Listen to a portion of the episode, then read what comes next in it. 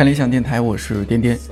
昨天和几位女性朋友在一起喝茶聊天，其中一位说，周围人觉得她很多的想法和做法都不太像女生，叫她女汉子。可是，在我眼中，觉得她很勇敢，很有魄力，很有想法和行动力。她也很幸运的在做自己喜欢的事儿，所以她也很有热情。我觉得她就是这样的一个女生而已，不是什么女汉子。很多时候，我们都会给不同的人、不同的性别贴上各种标签，因为通过标签去认识、去接触一个人是很有效率的。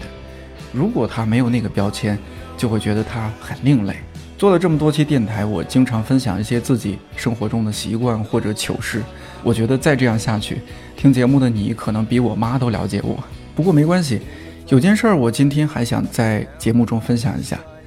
刚上大学的时候，我妈给我买了一个粉色的水杯，我当时是有点不太理解，觉得一个男生为什么要用一个粉嘟嘟的水杯？我妈是这样解释的，她说：“你们男生很多东西都是灰沉沉的，有个粉色水杯会多一些灵动的色彩。”我一听觉得，哎，有点道理啊，就开心的收下，并且每天都会随身带着用。有一次去校外参加一个活动，我用这个粉色水杯喝水的时候。前排几个女生就回头看到，就一脸疑惑，而且很惊讶地看着我。后来可能她们实在忍不住了，就回头弱弱地问我：“你是 gay 吗？”我觉得我当时的反应还算镇定啊，说：“哦，不是。”他们就说看到你用一个粉色水杯，觉得直男不会用这种颜色。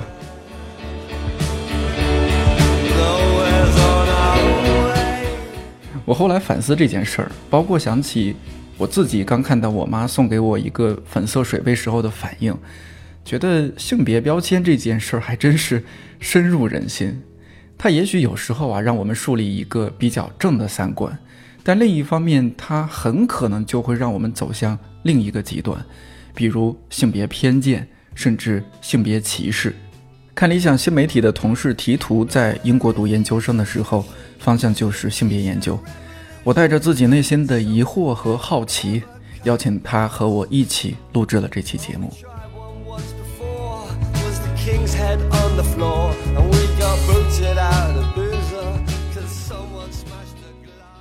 其实我特别好奇，就是你们到底这个行业在研究什么、做什么？其实很多人都有。对这个问题很好奇，然后都有问我，就比如说我研究生刚拿到 offer 的时候，就有人就问我说：“哎，你以后是不是要去《非诚勿扰》做那个下一个黄涵老师之类的？”然后其实我们学的方向是一个特别跨学科的专业，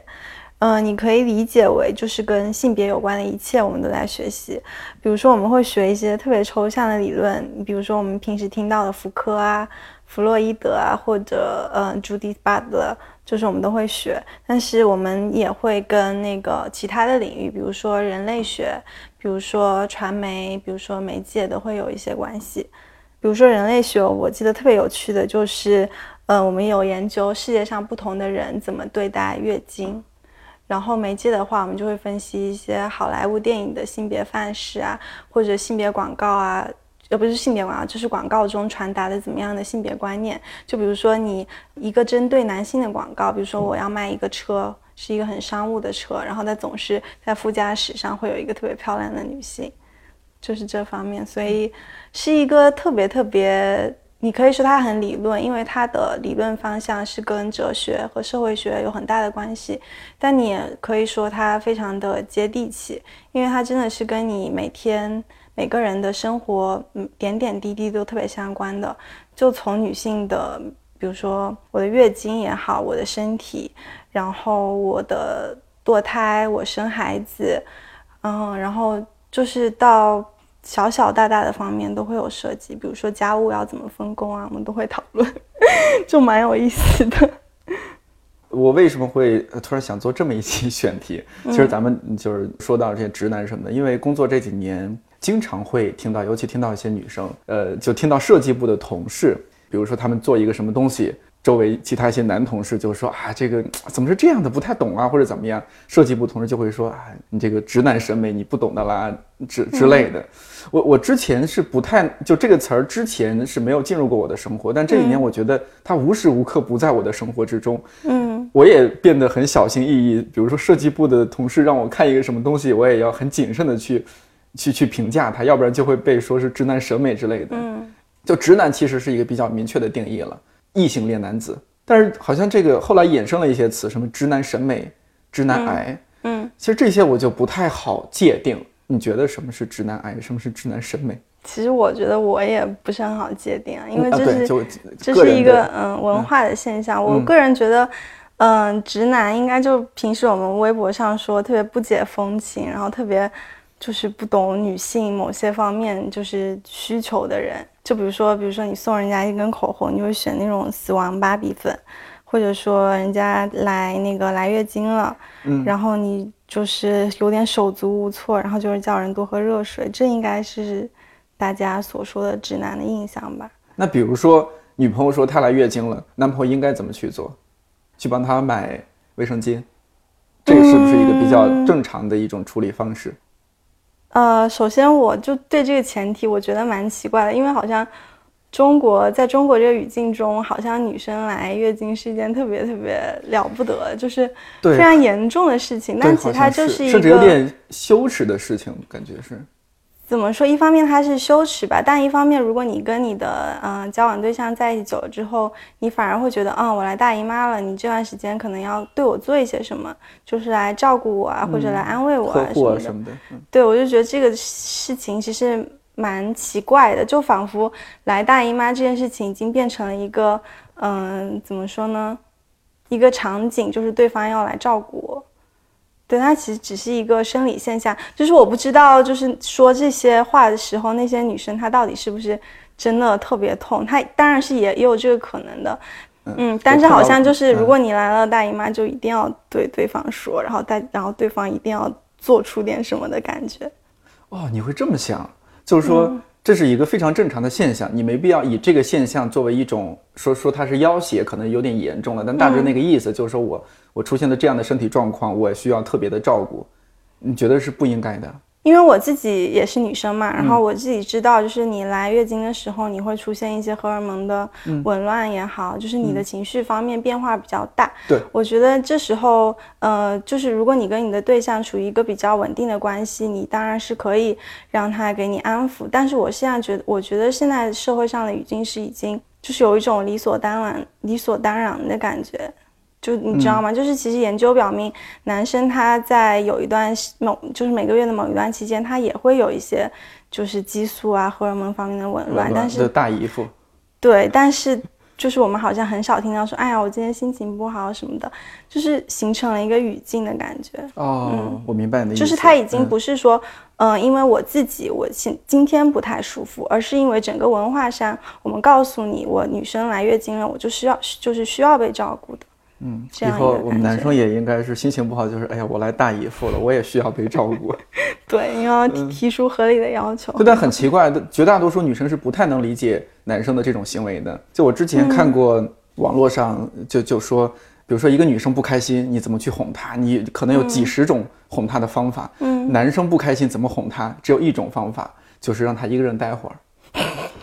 哎，但是这个对我来说真的特别有效。就是我如果心情不好，你就是你谁都别理我，我一个人好待会儿。就男性好像有一种那种他需要一个洞穴期，嗯，对我之前忘了在什么书里面看过，他需要进入那个洞穴，他去闭关一段时间，然后再出来，他就容光焕发，就没完全没事儿了。我觉得这个应该是个体的差异大于性别的差异。嗯，就是说我呃，你说你可能就是心情不好的时候想一个人待着，但是应该有男有一些男生心情不好的时候就想就是找朋友发泄啊，喝酒聊天啊。嗯，也有，也有对啊，女生的话，她可能也想自己待着刷微博之类的。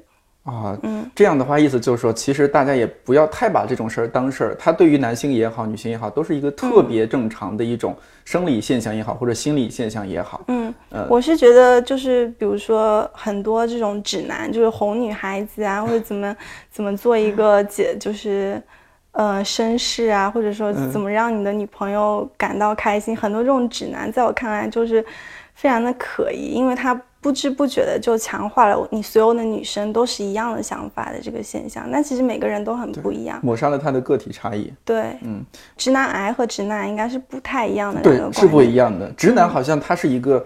呃，褒义词倒不至于，它是一个中性词吧？嗯，就是带一点吐槽，但是你知道他的初衷可能是不不是那么坏的。对对对，它就是一个普通的异性恋。我、我我查到的资料是这样的。嗯嗯，对对对，就直男他本最开始定义就是异性恋男性嘛，呃对对对但是我嗯们对他文化、文化下的语境就变成了一种不太解风情 那种意义。对对对，然后直男癌反对我而言的感觉就像是，嗯，有一些就是厌女的情绪吧，就厌女的情绪，讨厌女生吗？对，就比如说，嗯、你会觉得直男癌是讨厌女生？对我觉得本质是就是歧视女性。哦，歧视女性。嗯，就比如说，嗯、女生你就你就你就不要穿特特别暴露啊，你就夏天穿个小吊带是什么意思？你裙子穿那么短，你要去勾引谁啊？或者就说你不、你不是处女，你怎么私生活这么紊乱，呃，这这么混乱？嗯，这这些方面应该听得蛮多的。哦，就相当于他对女性还是有个特别定式的思维。嗯，而且这个定嗯式的思维是基于歧视的。那直男审美呢？这个可能好像没有直男癌那么严重。就比如说我前面说那个选口红色号的时候，就选一个特别特别亮、饱和度特别特别高的那种粉色，嗯，然后或者说选衣服或者或者选什么，就是选一些怎么说特别花花绿绿的。比如说我说到直男审美，我的第一感觉是，呃，举一些生活中的例子，比如说，嗯比如说到了冬天，绝大多数男生穿的都是不是黑的就是灰的。嗯，就是没有什么品味是吗？就如果说更接近设计师那个语境的话，就是没有什么品味的意思。就是说，就是直男之所以把就是没有品味和直男画上等号，我觉得可能是一种男生就不太懂打扮，男生就不太懂审美的这种印象。是，对，几年前就是媒体上当时宣传的也很多，就讲说中国男生如果再不努力，就配不上中国女性了。嗯，对此你有觉得很冒犯吗？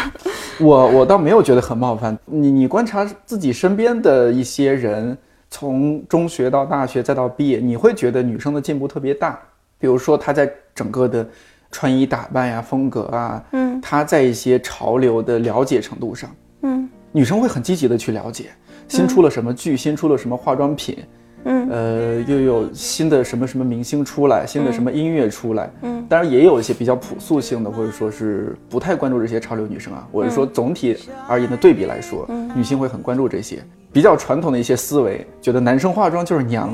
是吧？嗯我我就觉得说，哎，人家这么说也是有道理的。你想，一个女孩，她可能也长相很一般，但是她把自己收拾得很好，嗯但是她的另一半儿就是特别土，我们经常会说觉得她配不上她，但是其实这个男生稍微收拾一下，可能也不错。嗯我看过一些，比如说素人改造类的节目啊，或者报道，你就觉得哦，原来那样一个男生可以被改造成这个样子，其实是人靠衣装，马靠鞍的这种，有一种这样的感觉。我觉得这其实就是社会对就是两性不同的那种规范吧。就是我们可能作为女生的话，可能从高中毕业之后步入大学开始，然后就会媒体也好，或者你平时看的广告也好，就会告诉你女生一定要注重打扮自己。包括我们从小受到的教育，就是说女生的话，你一定要就是什么干干净净的，然后把自己打扮的好好看一些。对，对男性来说，我们从小我们平时是看不到这样的教育，就是怎么说呢？就是如果你稍微注重打扮一点，他们就会说你比较娘炮，就是因为就是等同于女性，嗯，就是比较精致的那一面。然后男性的话，就是因为他不需要收拾自己，他的权利的来源，他不需要。不需要呈现在自己的外形上，它可能更多是我自己的工作，我自己的追求抱负，地位、荣誉、金钱，可能是这些。嗯。你说这种是不是也是一种很很传统的、很男权式的一种思维？是的，所以在一些性别平等比较，呃，发展的比较好的国家，你会发现那边男生和女生就是往往比较注重自身，就是没有说男生特别邋遢，然后女生打扮特别好，就是很多人不是都在花痴，就是外国的人就是有多会穿衣服，然后都会就是锻炼自己啊嗯，那种。没错没错。像我这几年接触到的，比如说刚来北京的时候，呃，我之前没有那么一下子接触那么多韩国人。来了北京之后，北京有特别多的韩国人。嗯，有时候在一些进口超市会看到，可能三四个、四五个韩国男生在一起，嗯，就都不需要他们说话，就到后来我就知道这一定是韩国的男生。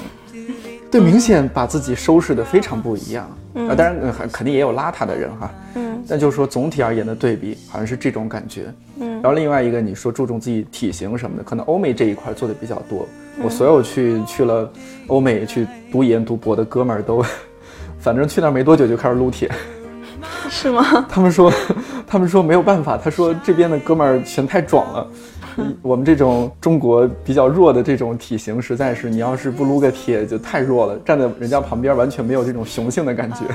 你在你是在英国读是吧？对，我在英你觉得你在那边感受到的一些呃性别方面的认知，包括说他们那边会比我们进步一些，还是怎么样？肯定是他们那边的性别关系会更加平衡一些。嗯，这种平衡有什么细节例子可以说吗？嗯，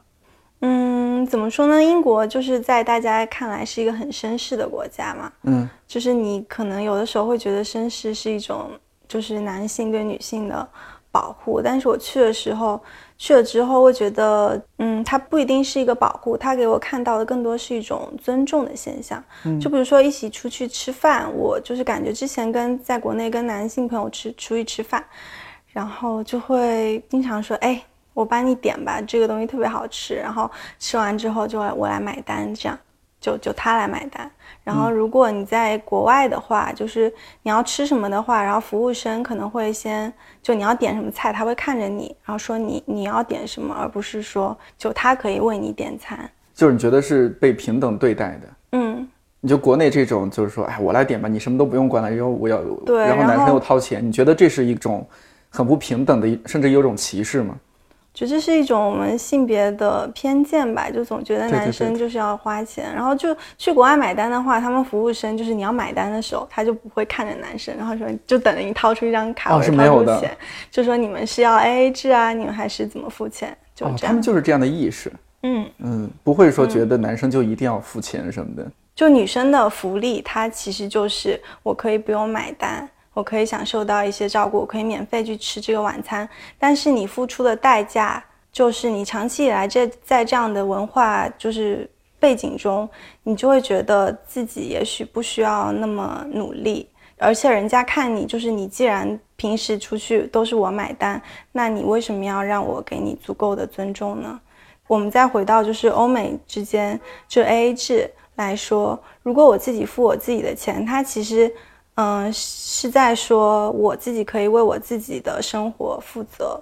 其实还是一种经济独立之后的一种意识会不一样。嗯，那比如说国内外对比，你觉得国内的所谓的这种直男癌的表现形式和国外，国外应该也有这种直男癌，我觉得不可能每个人都那么绅士。嗯，那所以国外的直男癌经常有一个刻板印象，就特别想喜欢找亚洲女性谈恋爱，就是他们可能会说，哎，他我他算直男癌吗？我不觉得这是一种直男癌的表现。嗯，直男癌，我觉得我们定义就是说，男性应该比较强势，女性应该比较弱势嘛。你是这样定义的吗？如果这样定义的话也，也不完全是，我觉得不完全是。我觉得什么是直男癌，就是呃，一个男生他水平既不怎么样，他的修养既不怎么样，他又抗拒呃另一个性别的世界，对，而且非常的不理解，甚至去抨击。我觉得这叫直男癌。可是我觉得你这个前提就是，就算你比如说水平特别怎么样，但是嗯你就可以去抨击别人了嘛。哦，也有这种可能性。对，我觉得嗯这样就是，无论你自己是否成功，如果你自己的权利有多大，都最好还是尝试去尊重别人比较好。对所以本质上来说，还是就是说一种歧视。嗯他是不是女性在语言上歧视男生？啊，为什么？你比如说“直男癌”这个词儿，它是一种女权主导的一种词吧？嗯，你觉不觉得？我觉得更像是一种女性意识上升之后的愤怒吧，或者说吐槽。那就证明说这几年女性意识是在崛起的。嗯，我觉得讲女性意识在崛起，就是就是你刚刚说你你自从到北京之后，就发现身边特别多，嗯，就是就是同事也好，很好像女性都表现得很优秀。嗯嗯，但是我觉得大家在想这个话题的时候，还是需要就是不要局限在自己的身边，因为嗯没错你会知道，比如说我们今年发的二零一八年全球性别差异报告，嗯中国是排在一百零三位的，然后它总共是有一百四十九个国家，应该还是比去年就是下降了三位。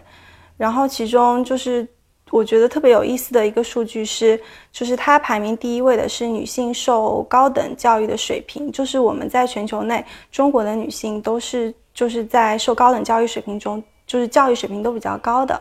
然后但是同时我们有一个最后一名，最后一名就是我们的性别比是特别的不平衡，就是很多人还是会选择性的去堕胎。我觉得这就很能说明你刚刚说的那个问题，就是一方面来说，我们好像女性大家都会考呃研究生啊，考到博士生，嗯然后平时工作方面也非常的优秀。嗯，但另一方面，你会说，这可能你你要知道，这可能只是在一些家庭情情况比较好的、受过教育的、来自于中产阶级的白领女性，你觉得她在崛起，但同时还有另外一部分，它可能是发生在农村，可能是发生在三四线城市，他们那边的性别状况，我觉得并不能说一概而论，我觉得是更加复杂的。因为我自己本身是来自一个三四线城市，就十八线小小县城，嗯然后我就特别能够体会这种感觉嘛，因为我去国外学完这个性别研究之内之后，然后我就回到家，然后今年过年，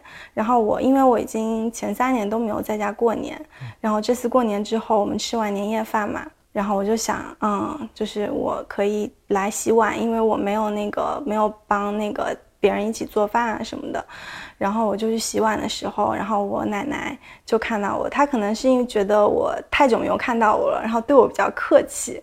当时我的其实是我的堂姐，她在洗碗，然后我就说我跟她一起去洗，然后她对我比较客气，就说：“哎呀，青青你不用去洗啦，你让姐姐洗就好了。”然后我就说：“嗯，为什么我就不用洗呢？”然后我就说：“没事没事，我来洗。”然后洗着洗着，然后就有其他一些亲戚说：“哎呀，没没关系啦，不要洗啦。”然后当时我那个有一个舅母。她在旁边，嗯他就说了这样一句话，他说：“哎呀，总是要洗的，以后都要给人家嫁去当媳妇的。”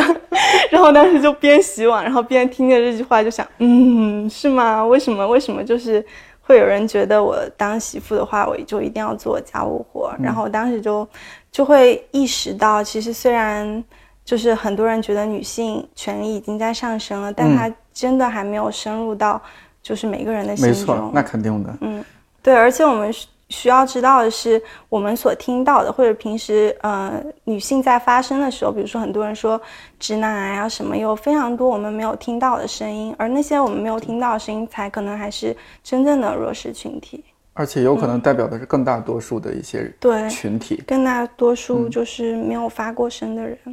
学了这些之后，你比如说像你在家里遇到这种情况，其实你内心会非常抵触，对吧？对但是嗯，长辈嘛，你也不能去和他讨论这些学术的一些东西，并且那个他也没有一个对错，因为他们就是这样过来的。绝大多数我们上一辈的人会这么认为嘛，对吧？嗯，但是我现在会，比如说，可能我的就是一年见到一次的亲戚，嗯就是在那种年夜饭的场合，我就不会就 就说这样不太好就自己内。心杠精的那一部分，就先不让它释放出来。对，然后但是平时如果跟我爸爸妈妈在一起，我就会就是嗯尽量去跟他说一下，不要有这样的印象。你毕业之前，呃，有在比如说在国外有参与过什么相关的性别方面推动的一些事事情吗？嗯，有啊，就是我我就是去年和前年的三八节都有去街上游行，哦就是有游行妇女游行这样。就在英国对，在伦敦。伦敦，嗯，是是怎么样的一种状况？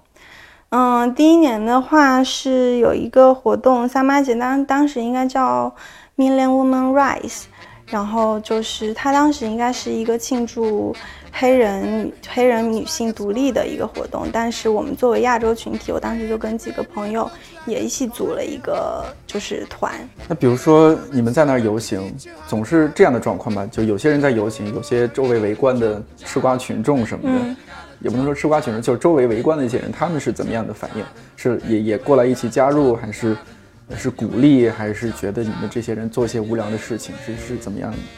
嗯，当时因为我在那个游行队伍中嘛，然后基本上是把伦敦最中心的地方都走一遍，然后就会发现你走在那个马路中间，因为他当时就是要封路之类的，然后旁边就有很多人在看你啊之类的，然后然后当我记得我当时拿了一个牌子。然后上面写的写的标语是“我是我自己”，我首先是我自己，我才是任何人。嗯，然后当时就有一个可能五六十岁的大妈，然后就冲到那个游行队伍，因为游行队伍它是有那个防护线，防护线给护着的。嗯，然后就冲进那个游行队伍，本来是不应不应该这么做的嘛。然后就说啊，你这个真的是一个非常 amazing 的 sign。然后当时就特别感动。就是没有人，大家都是取嗯一个比较支持的态度吧，就没有没有遇到说你们在说些什么，你给我滚回去，没有遇到这种话，从来没有。我至少我那一次是没有，现在一定也会有一些，我觉得，嗯。你觉得你学了性别研究之后，交朋友也好，或者说交伴侣也好，你的这种心态或者想法上有没有什么一些变化？怎么说呢？就是平时的话会更愿意跟一些。我认为比较平等的人做朋友吧。你如果这么说的话，我能不能理解为你学了这个之后，你反而是反而是以一种更加不包容的心态去接触你周围的一个环境？这么说吧，就比如说我我就是因为我刚来到公司，然后我新认识的一些人，那我肯定不会就是，嗯，就是因为我也不了解大家嘛，就肯定不会以这个标准去做朋友。就是可能我就是深入接触之后，对一些。呃，一些对于性别比较包容，就像你，就是你比较愿意接受新观念的人，或者说同时有另外一个人，他给我的感觉就是，他就说，嗯，女性你还来工作干嘛？你回家带孩子就算了。就是如果让我在这两个人中间选择，如果他们俩都是我的同事之中，我会选择你。这并不是说，因为我没有办法有一个先入为主的概念，说这个人一开始他的性别观念是怎么样，就是只有接触之后才能了解。那你有没有想过说自己结婚之后会是一个一个怎么样的状态？因为这个社会，国内社会对女性的要求很多的，歧视也很多，不得不说。对，不知道会不会结婚？没关系。那我想到另外一个事儿，呃，我不知道你你出国之前有没有这些这样的一些词汇，比如说这几年，呃，前几年还没有这么明显，就这几年明显的说什么小鲜肉，而且他一定是指男生啊。现在的这些男性艺人和我们小时候看到那些什么港星啊，或者那些男性艺人，完全是两个范儿。你觉得这是一种怎么样的一种社会趋势和变化？我觉得这个审美它不是个别，一定不是个别人的选择，而它之所以成为一种现象，一定是它反映了我们很大一部分中女性的需求，或者说男性的需求。女性的需求就是，嗯，我想要一些看起来不是那么。Man 的人，就是我可能不一定很喜欢那种很有肌肉或者很霸道总裁，或者说怎么说，嗯，你把所有的家务都扔给我做的那种人。但是我可能会喜欢一些，嗯，外在形象很好看的，然后比较会打扮自己的，然后平时又觉得笑容很温暖的这种男孩。男孩，就是我觉得这是，嗯，女生。就是对男性审美的一个变化吧。同时，男性的话，我觉得也应该有越多越来越多人的意识到，我不想就是只穿格子衫，我不想每天邋邋遢遢，我想要更好的打扮我自己，打扮我自己能让我获得更多的快乐。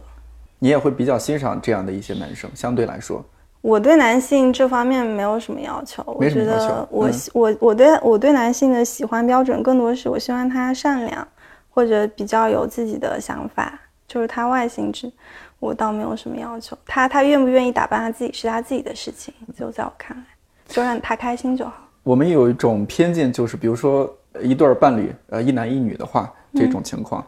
一般会觉得男生要高一些，女生要低一些，甚至包括相亲的时候，比如说去相亲也要说这个女生是如果比自己高，可能就不去了，比自己矮。也要矮到什么程度？嗯，那不能太矮或者怎么样？其实这些你说是不是也算歧视？嗯，我觉得这些也算。就是嗯，有的时候最好不要把歧视和个人的喜好啊，就是混得太分得太开。对，有些是个人喜好，对，就是就是，如果有些人就说我就是喜欢就是比较高、比较有那种比较 man 的男生，嗯那你就说他就是性别刻板印象嘛？你不能这么说。啊，不能这么或者有些男生就说，我就喜欢比较温柔的女生，你也不一定能直接断定出他是直男癌的范畴。就是我觉得大家就是这个社会真的充满了太多太多的标签了。嗯是嗯，就是当你当你考虑到一个问题的时候，或者当你去衡量一个人的时候，你不要去看这些标签，你去就是总体的再去看，你去和他多接触，才能对这个人有更多的了解。对。学了性别研究之后，你除了在挑选朋友上可能会注重他对于这种性别平等权利的这种思考和包容性，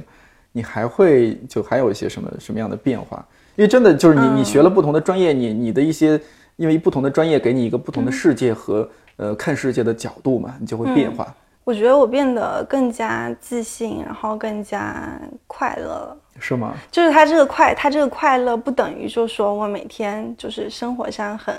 很 practical 的快乐，嗯，就是他快乐是一种总体上的快乐。就是我之前，如果你生活在我之前一个十八十八线小县城的世界，哎呀，我们那比你还 还靠后，我们 三对三十八线。就就你的快乐，可能是说我就安安稳稳的，就是嗯学习，然后找个工作，然后找一个爱自己的人结婚，生个小孩过一辈子。这个这个事情，就是学了性别之后，我就感觉，嗯、女性有更多各各各种各样的可能性，就是你可以去过各种各样想要的生活。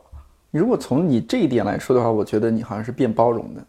因为社会上，比如说有一种批评，一个女生她比如说学历很高，她甚至是博士，那她到了一定的年龄或者到了一定的心态成熟到一定的层次之后，她就愿意说，那我嫁人生子，然后我好好做一个家庭主妇。社会上有些人是对这样的女生进行批判的，觉得社会养一个大学生或者甚至说博士生多么不容易，哎，结果呢，你你去退到家里边，你你做家务，你去做后勤处长，你去培养孩子，这就是非常大的浪费。就我觉得这个就是很明显的社会让女性就是当一切的背锅侠，就是我觉得很多时候我们只看到表象，就是你觉得这个女性一个女博士。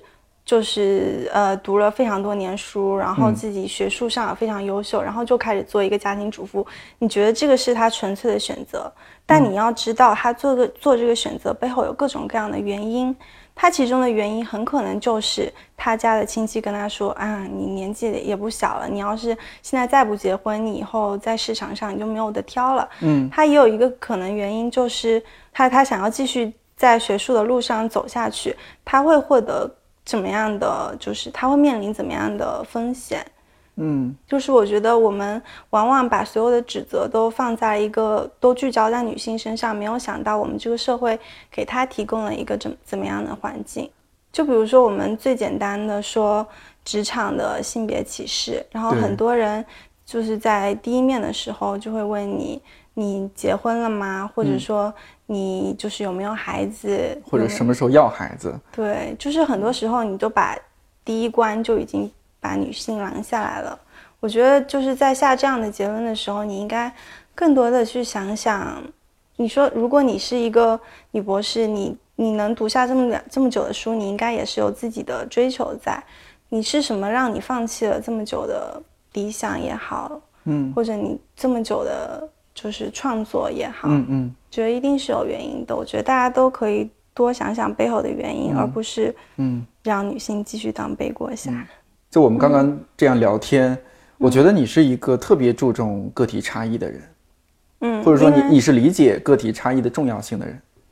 对，因为我觉得在我们理论，呃，在我们研究范围内，很强调的一点就是个人记忆政治，就是你，尤其是你像学性别，就是每个人，就是每个人方方面面、每时每刻都在接触的东西，嗯，你会在想，你生生活中每一个小小的细节都可以反映出社会上的一些观念也好，一些思想范式也好，对，然后你就会很注意，就是我我自己做的每个选择也好，或者我生活中发生的每一件小事也好，它背后代表着什么，然后你就会知道每个人的经验是非常不一样的。你在国外的时候，比如说你学这一块儿，我觉得课堂上一定会有各种的讨论啊什么的。大家来自不同，有不同的信仰、不同的宗教、不同的文化，嗯，完全是不一样的。的有没有什么特别印象深刻的，那课堂讨论场景？作为一个从中国过去的孩子，深受震撼。嗯，首先就是我过去之后发现，真的，因为我们专业大部分都是女生嘛，然后你就会发现各国、各个地区、各个文化、各个宗教信仰、各个年龄的人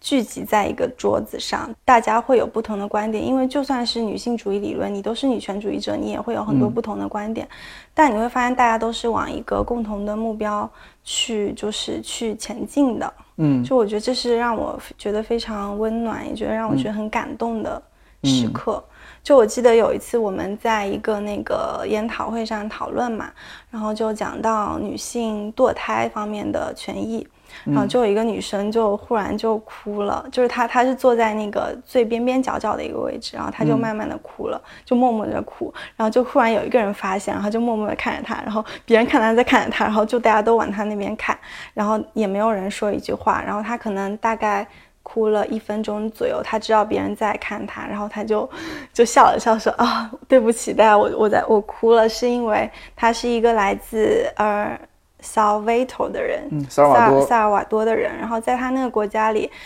对堕胎的那个要求是非常严格的。然后他在我们在讨论这个话题的时候，他就说他刚刚想到了他一个很好的朋友，是因为被强奸了。然后怀怀上了孕，然后因为他们不允允许堕胎嘛，然后但是那个他的朋友实在是不想把这个孩子生下来，因为他还非常年轻，他不想有这样的负担，嗯，然后他就去非法堕胎了，然后就把那个孩子给就是流掉了，然后在他们的政府发现了这件事情之后，然后就把他判了监刑，然后他当时讲了讲了就流泪，就是因为我的朋友现在还在监狱里。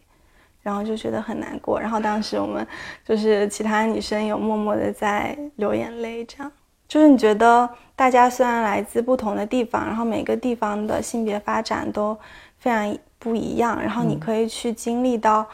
各个人在各个国家、各个文化中体验到的性别体验，然后你觉得这是一个很神奇的事情。你有没有一个理想中的，呃，不同性别之间的一种相处的状况，一个关系？我觉得这么说可能会有一点太过于理想化，但是我还是说吧。嗯，就 所以叫理想化嘛，所以叫理想嗯，我觉得最理想的相处关系就是，你就抛开你一切的标签，就比如说我们俩现在说话，你你心里的想法并不是因为我是一个女性，并不是因为我我是来自哪里，嗯并不是因为我的年龄多少，就是你是把我当做一个全新的你从来没有认识过的人，然后你从头开始了解我，你并不会觉得，比如说因为我穿着打扮或者我说话方式，你就去轻易的断定我。嗯嗯，跟每个人交往都抛开那些固有的条条框框吧，去多了解一个人。其实我觉得这几年社会上的性别认知还是有那么一丢丢进步的，尤其是年轻人对待一些性别标签是更加包容和开放的。比如杰伦总是穿各种粉色，我们会说他是粉色小公举；还有一个男生可以直播卖口红，而且卖得特别好；还有就是我一般都随身带着润唇膏和护手霜，周围的人也不会觉得这很娘，而是说哎很精致。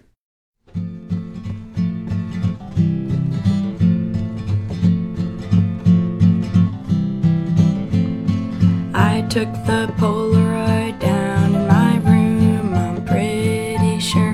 you have a new girlfriend. It's not as if I don't like you. It 之前有一条新闻说，韩国男性化妆已经成为了普遍的现象，四分之三的韩国男性每周至少进行一次美容，男用彩色润唇膏和气垫 BB 霜使用比例也逐年增长。女生常说，如果我不努力赚钱，怎么去养我的巴拉巴拉巴拉各种护肤品和化妆品？希望有一天，中国男性努力赚钱的理由之一，也是为了养自己各种巴拉巴拉巴拉化妆品。毕竟，谁不喜欢一个清爽利落的人呢？看理想二零一八年五月二十四号和十一月二号的微信推送，分别发过道长的春夏和秋冬穿搭指南，有时间你可以找来看看。另外，今天有一个好消息要在节目最后分享，那就是看理想 APP 的视频功能在今天终于正式上线了。升级到最新的版本，就可以在博雅这个板块免费订阅收看。第一个上线的视频节目，你可能不会陌生，那就是关于木心、关于木心美术馆的纪录片，好玩。感谢你的收听和陪伴，我是颠颠，祝你早安、午安、晚安，我们下期再见。I sang along while I was swinging. The sound of our voices made us forget everything